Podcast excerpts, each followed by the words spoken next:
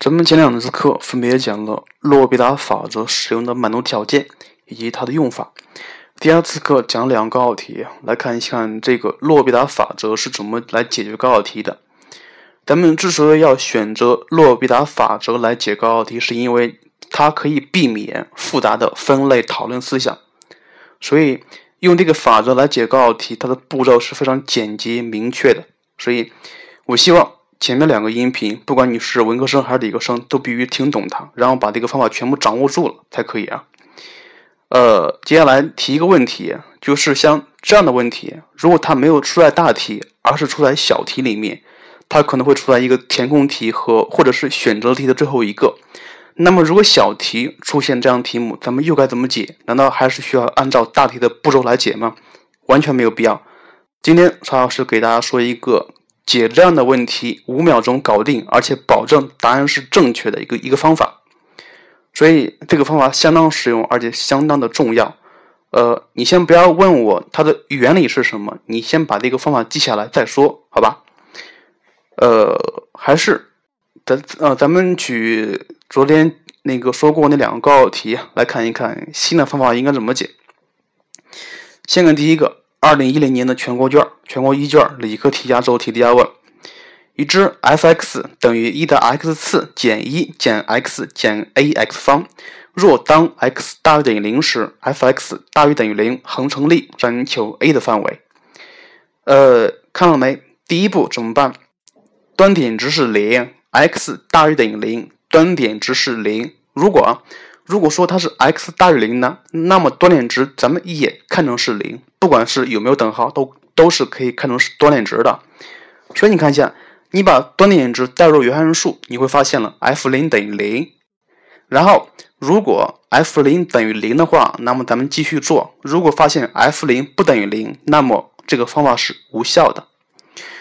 呃，f 零等于零，然后。再对函数进行一次求导，f 撇 x，f 撇 x 等于一的 x 次减一减二 ax，然后求完导之后，这个现在是属于一阶导，咱们把这个端点值代入一阶导，看看它的值是不是零。很显然，f 撇零等于一的零次减一减零还是零。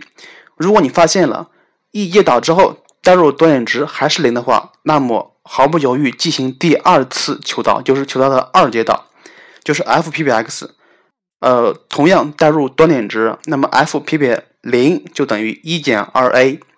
原题是让你解大于等于零的范围啊，所以直接写是一减二 a 大于等于零，解完之后是 a 小于等于二分之一。这个答案跟表达是一样的，而且咱们只用了五秒钟可以把答案算出来。接下来看第二题，第二题就是上一次课讲的二零一六年全国二卷文科压轴题的压问。已知 f(x) 等于 x 加一乘以 ln(x) 减 a（ 括弧 x 减一）。若当 x 属于一到正无穷时，f(x) 大于零，求 a 的取值范围。像这个题，你看一下，它是 x 属于一到正无穷，一是取不到的。那么咱们还是把这个一看成端点值，看成端点值。所以第一步，你看一下，你把一代入原函数，看看它是不是零。你带进去试一下，f 一等于二倍的 ln 一减零，恰好是零。然后咱们再进行第二步，对导数进行不是对函数进行一次求导，f 撇 x 等于 ln x 加上 x 分之 x 加一减 a。这个时候，咱们把端点值再带进去试一下。F 撇一等于二减 a，它并它并不是零啊，所以到这一步就可以直接解不等式了，就是二减 a 大于零。解完之后是 a 小于二，这个时候你可能会发现了，答案是 a 小于等于二，而咱们那个法子算的是 a 小于二，是不是出现错误了？没错，像这个法子有有一个小瑕疵，就是那个等号不一定可以取得到，所以咱们统一一下。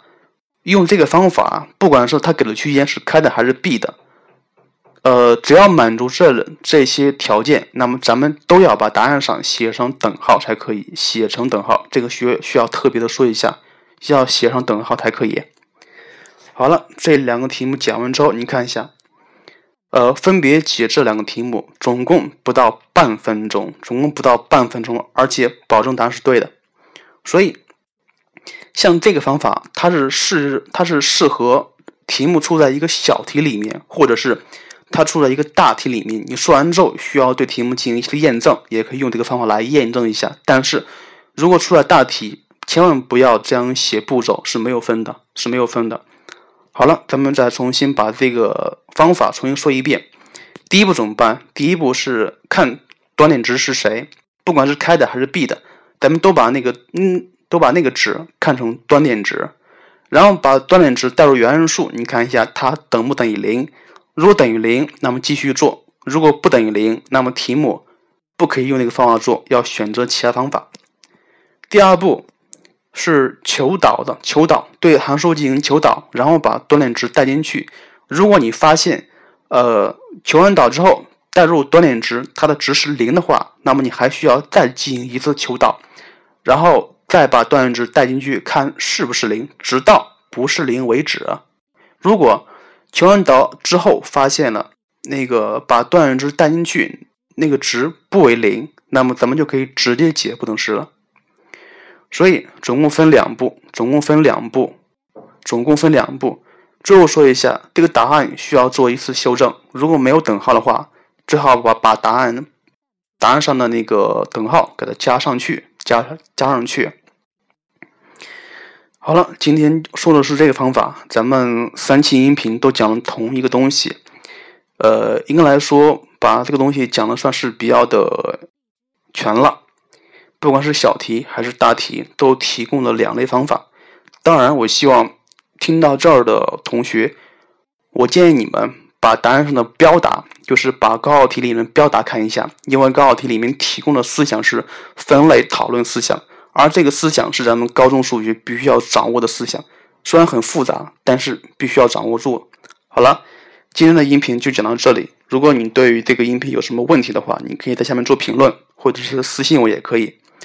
呃，最后还是非要，还是非常要感谢一下那些支持曹老师音频的同学们，谢谢大家。好了，今天的音频就是这样，再见喽。